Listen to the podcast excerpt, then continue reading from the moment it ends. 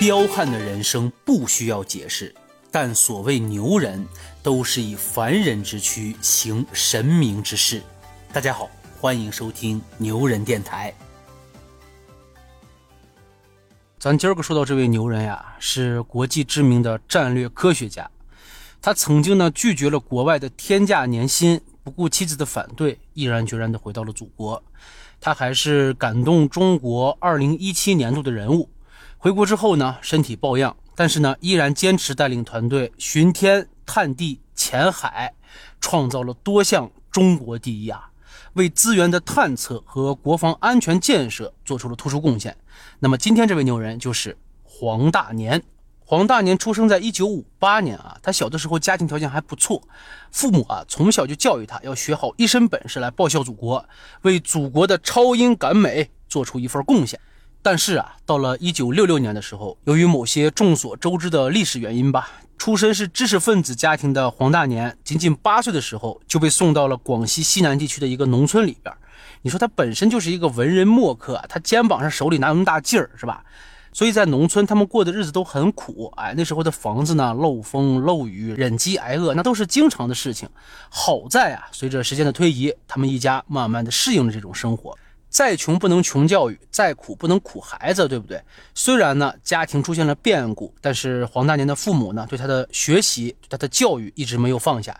就这样啊，黄大年在西江的农场过完了小学、初中、高中。到了一九七五年的时候，因为当时高考还是被取消的嘛，十七岁的黄大年虽然已经高中毕业了，但是呢只能考到了贵港市第六地质队，成为了一名航空物探操作员。就在这儿。黄大年第一次接触到了地球物理，你说这东西听起来就很枯燥啊。黄大年也一样，一开始还是比较抵触的，哎，但是随着慢慢的学习探究，他慢慢的爱上了这门科学，并且呢，开始不太满足现在的文化程度了。他把为数不多的这个收入啊，都买了这方面的书，哎，想要凭着自己一己之力自学，打开一片新天地。可是这地球物理，这一听就是高科技呀。他本来就是一个高中毕业生，想要摸索出一条新的道路，或者是吸收到更多的高级的知识，那就太难了。而且在这段时间，他的工友对他也不看好，对他有点嗤之以鼻，就连他自己都想几次放弃。但是皇天不负有心人啊！一九七七年，高考制度恢复了，这让黄大年开心啊！考他，他凭借着自己已经储备了的一部分知识和对地球物理的热爱，很快他考上了。长春地质学院，这长春地质学院在当年那可是大拿中的大拿呀！在大学里边通过学习，他发现了八十年代中国和国外的差距。原本选择留校任教的他，顿时感觉心中一阵不甘心，说我这水平是吧？这才什么水平就要留校任教呀？这得继续深造啊！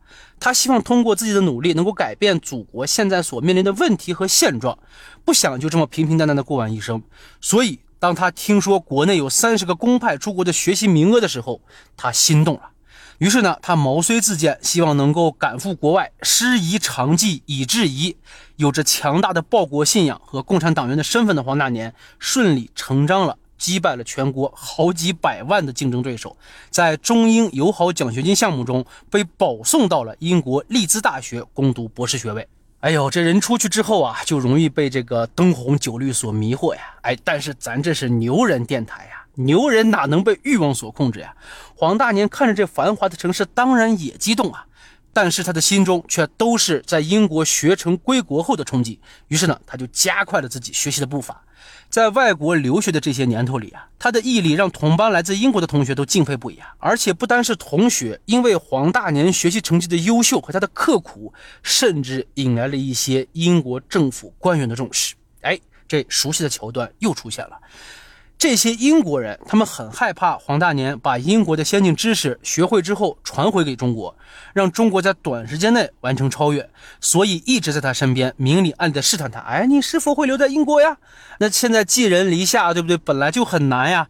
那如果说现在就翻脸，那我就走，那后果不堪设想，对不对？所以呢，黄大年只能是回复一些模棱两可的话，先稳住这些招揽他的人，然后继续埋头苦学。就是因为这样的努力，让黄大年获得了利兹大学地球物理学博士学位，完成了水下油气的高精度探测，担任过剑桥航空公司的高级研究员，受到了英国政府的大力嘉奖。大家是可以看得出来的，英国人在黄大年身上那真是下了大功夫呀。但即便如此，黄大年一直没有忘记自己的身份是一名中国人。于是，在二零零九年的时候，当黄大年将所学的知识融会贯通，并且成为了一名真正的专家之后，他毅然决然地选择了回国。黄大年宣布回国的那天呀，正好是平安夜，英国政府还派人过来挽留他，高官厚禄一应俱全，连黄大年的后半生全部都安排好了。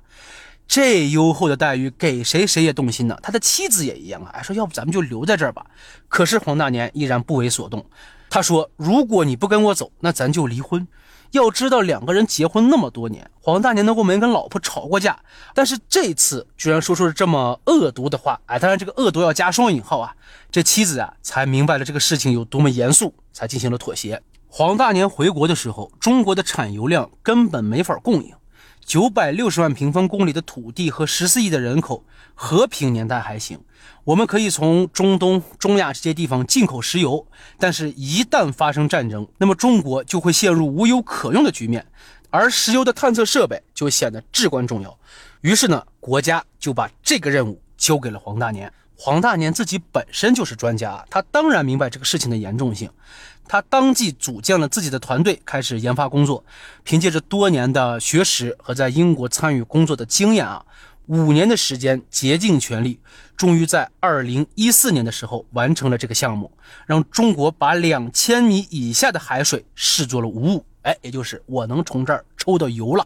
不仅如此啊，黄大年还在之后主持参加了多项中国的关键技术突破，带领着他的团队巡天、探地、潜海。创造了多项世界奇迹，正是有了黄大年的存在，中国才能在短短的时间里面突破众多别的国家的封锁的项目，完成了能源、航空等诸多领域的飞跃。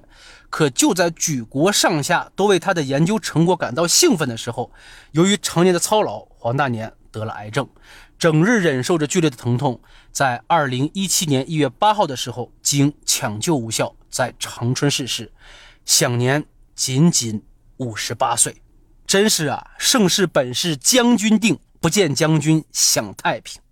为了祖国和人民，他自愿放弃了英国优渥的物质条件和轻松的工作环境，毅然决然地选择了回国。多年的操劳，不眠不休，只为让中国超英赶美。但正是这样一个伟大的科学家，他的事迹却鲜有人知。在这里，真的由衷的跟大家说一句啊！黄大年这样的人，难道不比那些所谓的偶像更值得敬佩吗？更值得大家了解吗？好了，感谢收听牛人电台，我是主播半根傲骨，顺手转评点赞，我们下期不见不散。咻。